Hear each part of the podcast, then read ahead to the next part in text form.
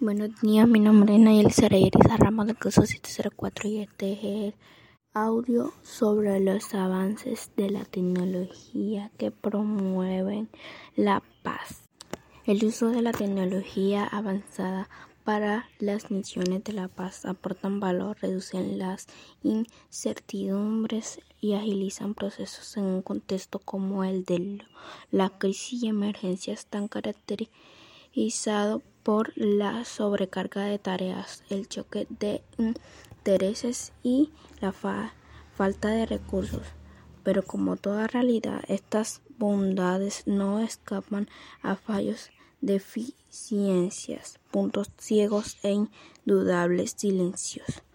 Entre sus virtudes encontramos que esas tecnologías ayudan a todas las fases del proceso y a una multiplicidad de actores involucrados en las misiones de la paz. Gracias.